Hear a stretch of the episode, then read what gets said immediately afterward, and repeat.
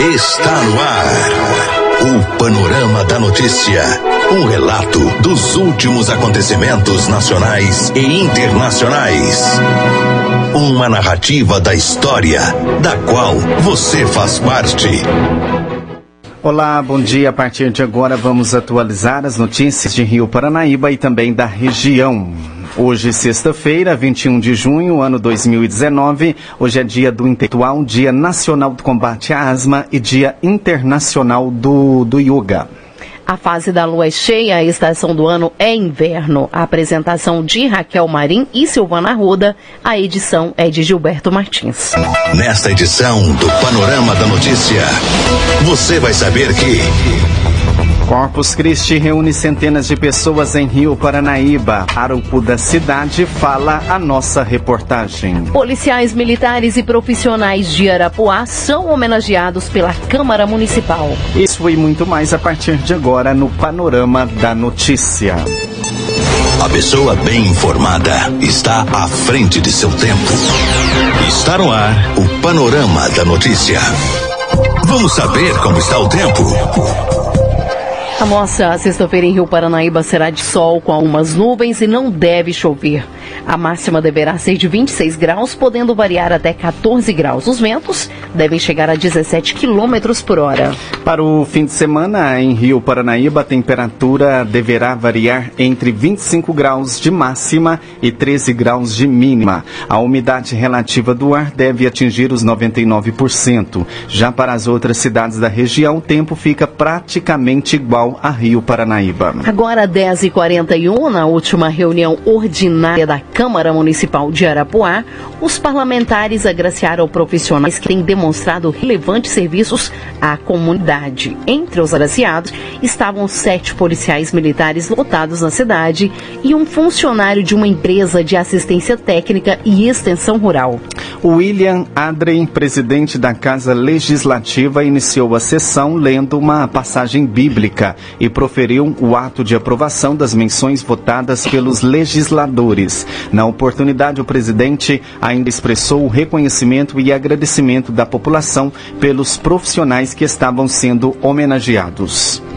De acordo com informações repassadas à nossa redação, os vereadores ressaltaram que a cidade de Arapuá é destaque em Minas Gerais como um dos locais mais pacatos e seguros para se viver, diferente de outros municípios de Minas Gerais que vem sofrendo com a onda de violência. Também estava presente na solenidade o comandante do pelotão da Polícia Militar, o tenente Adriano Alves, que parabenizou aos envolvidos e reconheceu que Arapuá vive bons tempos no tocante à segurança pública. Ele ressaltou que boa parte desse fato se deve aos bons trabalhos prestados pelos militares que estão lotados na cidade. O policial militar ainda parabenizou o outro profissional que também estava sendo homenageado, que vem é, desenvolvendo um excelente trabalho na zona rural do município. Além dos homenageados, também estavam presentes os familiares e a sociedade arapuense. No término da solenidade, foi servido um café para os presentes. Foram homenageados os seguintes profissionais: Bruno Agripino de Andrade, Cássio Geraldo Silva Nunes, Elton Alves de Deus, Flávio Luiz de Jesus, João Batista Bom Tempo, João Batista de Almeida, Maurício Gomes de Camargo e Sidney Pio dos Santos.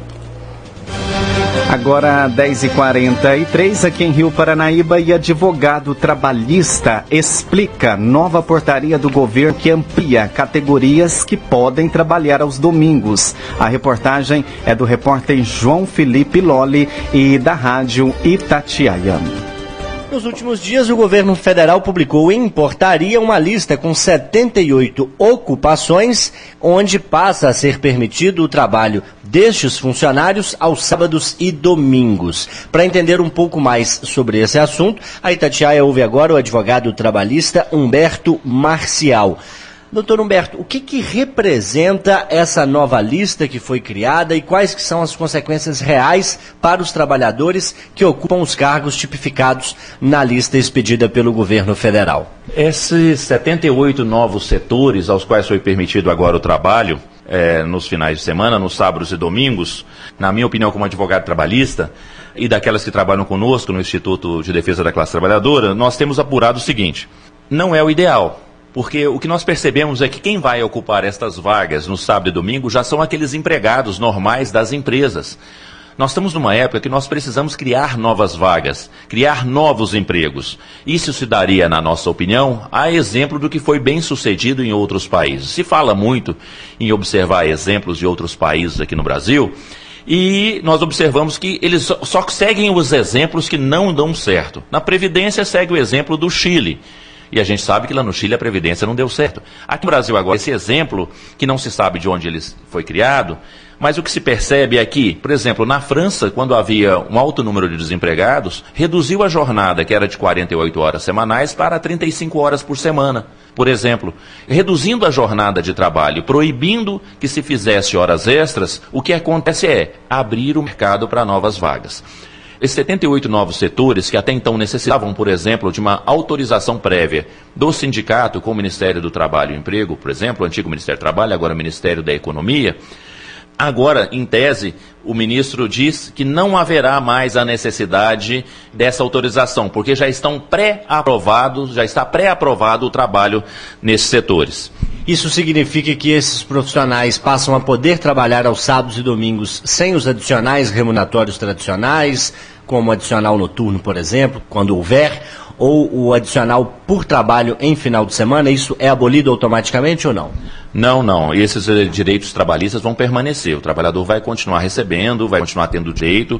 Isso não foi alterado, ainda bem que permanece em vigor ainda os demais artigos da, da CLT. Foram questões que foram modificadas, mesmo foram, foram referente à liberação de setores para o trabalho. Por exemplo, o artigo 68 da, da CLT, que é o que sofreu essa alteração, foi alterado, mas o 67, que fala do direito ao descanso semanal a 24 horas consecutivas, isso permanece.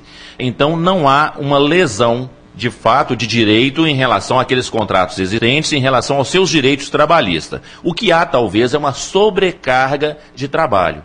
A Constituição Federal ela fala que a jornada do trabalhador brasileiro ela não é superior a 40 horas semanais. Então, o que nós percebemos é, se se trabalhar no sábado e no domingo, vai se ultrapassar essa jornada de trabalho. E aquele dia que era dedicado à família, dedicado ao descanso e ao repouso tradicionalmente, poderá mais não ser, não existir, dependendo da visão do empregador, no caso.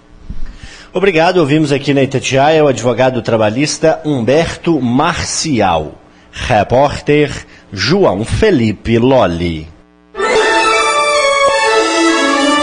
Retomamos para que você saiba o que está sendo notícia hoje. Agora 10h51 e a igreja em todo o mundo celebrou nesta quinta-feira a festa de Corpus Christi. Fiéis católicos saem às ruas para enfeitá-las, mantendo uma tradição de vários anos. Neste ano, em Rio Paranaíba, o trajeto escolhido pelo Conselho Paroquial de Pastoral foi um pouco menor, o que agradou boa parte dos fiéis. A procissão com o Santíssimo Sacramento saiu da Igreja Matriz de São Francisco das Chagas, onde foi celebrada da missa pelo pároco Padre Maurino e foi até a igreja de São Vicente de Paula, a poucos metros dali.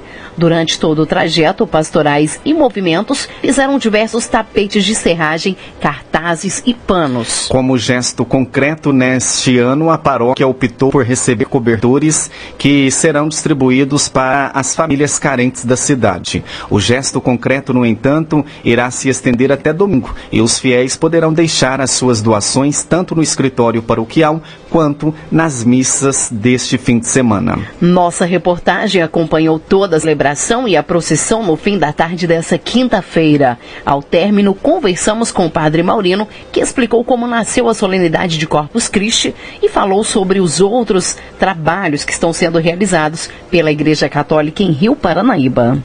Paranaíba, Corpus Christi, nós estamos conversando com o pároco da Paróquia São Francisco das Chagas, Padre Maurino. Padre, a festa da Eucaristia é uma das mais importantes da, da Igreja Católica. Hoje em todo mundo se celebra o Corpus Christi. O que, que, seria essa festa para que nossos ouvintes que estão nos assistindo e estão nos ouvindo não, eh, não, não conheçam o Corpus Christi? Pois é, é uma festa muito importante para a Igreja Católica que nós tornamos pública, um ato de público de adoração, de amor a Jesus na Eucaristia. Já é uma festa que remonta a mais de 800 anos, que começou em 1264, quando o Papa Urbano IV decretou que a festa em louvor ao Santíssimo Sacramento fosse celebrada em toda a igreja. Então é um momento muito mais do que feriado, é um momento de adoração, um momento santo, um dia santo de nós adorarmos reverenciarmos a Jesus na Eucaristia. Padre, e hoje destacar aqui as pastorais movimentos, como sempre, fizeram belos tapetes. Né? Eu registrei tudo em fotos ali agora há pouco, vamos a colocar depois para o pessoal ver. Né? Belo trabalho que vocês fizeram, né? Graças a Deus. Olha, o, o, o trajeto esse ano foi um pouco menor, justamente pela escolha do CPP, né? A, o Conselho Paroquial de Pastorais, e saí da Igreja Matriz e vim aqui para a Capelinha São Vicente, onde nós estamos. Então, um espaço um pouco menor, nós somos muito o grupo das pastorais, dividimos nos espaços e sem dúvida alguma os desenhos muito bonitos e uma criatividade muito grande, a responsabilidade, o compromisso e acima de tudo a cooperação entre as pastorais e os movimentos que fizeram esse trabalho extraordinário tão bonito nas ruas para passar Jesus sacramentado. Agora, para no próximo mês, teremos aí o chá, chá, com Francisco já iniciando a programação da festa Podoeira da cidade. Se Deus quiser, no próximo dia 20 de julho, será o nosso chá com Francisco. Desde já convidar você que participe conosco e vai já preparando para a grande festa de louvor ao nosso padroeiro, que é São Francisco das Chagas. É daqui um mês, né, praticamente? Daqui um mês, praticamente. Dia 20 nós vamos ter esse evento lá no Salão Verde, né, o espaço um pouco maior, e todos são convidados, o valor é 12 reais do ingresso, e todos já estão convidados a participar conosco. Os fiéis que estão participando da, das missas na Igreja Matriz estão percebendo algumas mudanças, né, como o retoque na pintura do, do presbitério, né, o retoque do piso e também bem como de toda a Assembleia. Né? É, nossa, aquilo que é possível fazer, né, Gilberto? Porque os recursos são muito parcos, então nós fazemos aquilo que é possível. Nós lavamos toda a igreja, a granitina que foi lixada, uma empresa veio de carne do Paranaíba fez esse trabalho lá. Lavamos a granitina, foi resinada novamente. Lixamos o presbitério novamente, foi resinado também, ficou muito bonito. Agora vem um artista de patos, essa semana ainda, para refazer lá os anjos, o céu ali no altar de São Francisco. E depois vamos fazer o barrado da igreja, que está um pouco né, também estragado pelo tempo e pelas infiltrações. Mas aquilo que é possível fazer. Quiser fazer muito mais, até pintar a igreja como um todo, mas infelizmente os recursos não, não, nós não temos condição no momento e vamos também na construção né, da Igreja São José, o início agora do Divino Pai Eterno, então os recursos têm que ficar medindo para socorrer todas as, as, capelas e as igrejas. Então, Padre, a gente agradece mais uma vez a participação do senhor na Rádio Paranaíba, é um prazer sempre estar falando com o senhor, né, ainda mais agora trazendo essas novidades da Igreja Católica aqui de Rio Paranaíba. Gilberto, eu que agradeço a você, da Pastoral da Comunicação da Paróquia, a esposa Mariana Luísa, e também a, a rádio, essa parceria sempre conosco em divulgar e os nossos trabalhos, a parceria com a igreja. Deus que pague a todos uma benção e fiquem todos em paz. Muito bem, a cobertura completa você acompanha em nosso site paranaibfm99.com.br. Gilberto Martins, para a Rádio Paranaíba. Agora 10h56 e o governo de Minas é processado pela falta de investimento na fiscalização das barragens de rejeitos de minérios. Vamos à capital mineira com Edilene Lopes. Estado é alvo de uma ação popular que alega que a TRFM, a taxa de controle, monitoramento e fiscalização das atividades de pesquisa, lavra, exploração e aproveitamento de recursos minerários, não está sendo aplicada como deveria. O advogado Sérgio Botinha, idealizador do coletivo Gabinete Paralelo, é um dos autores da ação. Bom, Edilene, a, a taxa é a taxa de fiscalização da atividade minerária, a TFRM. Ela foi criada em 2012 pelo governo do estado de Minas e, conforme a Constituição prevê, e já é consolidado no STF, quando uma taxa é criada, a arrecadação que advém dela deve ser usada para o fim a que a taxa se destina. E a TFRM tem uma razão muito clara, muito objetiva: fiscalização atividade minerária. Tá? Então, desde 2012, essa taxa arrecada centenas de milhões de reais e nós, infelizmente, não vimos nenhuma melhoria ou não estamos vendo, pelo menos, uma fiscalização adequada da atividade minerária. Haja visto o que aconteceu em Mariana e Brumadinho, que eu gostaria que nunca mais ocorresse. Como é que o senhor sabe que os recursos da TRFM não estão sendo aplicados como deveriam? O site da, do, do, governo do Estado não é totalmente transparente com relação a, a, ao uso dos recursos de atividade minerária da fiscalização de atividade minerária. No entanto, é, é uma conta simples. Só em 2019 já foram arrecadados 186 milhões de reais com a TFRM. E todo o sistema do meio ambiente, se chama CISEMA, governo do estado de Minas Gerais, executou somente 90 milhões. Então, ou seja, não usou os 180 milhões que a TFRM arrecadou. E veja bem, eu estou falando de todo o sistema do meio ambiente do governo do Estado. É, a, a TFRM, a arrecadação dela, deveria ser destinada somente à atividade da fiscalização é, dos recursos minerais, da atividade minerária. Então, assim, tem um claro problema aí na, no uso da arrecadação da TFRM. E o que, que a ação judicial cobra? Bom, inicialmente a ação judicial obriga o Estado a ser transparente. Quanto que ele está gastando com a fiscalização da atividade minerária? Como é feita essa fiscalização? Porque as notícias que a gente tem é que a fiscalização é precaríssima. São pouquíssimos fiscais para é, é, fiscalizar tudo. Você tem aí as barragens, as centenas de barragens de, de rejeitos minerais que Minas Gerais possui. E a taxa dá recursos para isso. Você tem 320 milhões, mais ou menos, anualmente arrecadado com essa taxa. É um absurdo você não ter fiscalização das barragens, ou ter poucos fiscais para fiscalizar as barragens, com a arrecadação que a taxa dá. São 320 milhões de reais por ano. Então, assim, a, a, a ação pede que o Estado seja transparente, que diga como é que está sendo feita essa atividade, como a gente tem certeza que os recursos não estão sendo empregados para a fiscalização da atividade minerária, ao final da ação a gente pede que o Estado seja obrigado a utilizar os recursos da TFRM para fiscalizar a atividade minerária, incluindo as barragens de rejeitos minerais, como manda a Constituição brasileira os recursos das taxas têm que ser utilizados para os fins a que elas se destinam. Ouvimos o advogado Sérgio Botinha, idealizador do coletivo Gabinete Paralelo, repórter Edilene Lopes. Você caminhou conosco pelo panorama da notícia. O conhecimento dos fatos faz de você um cidadão ativo. A apresentação foi Raquel Marim e Silvana Ruda, edição de Gilberto Martins.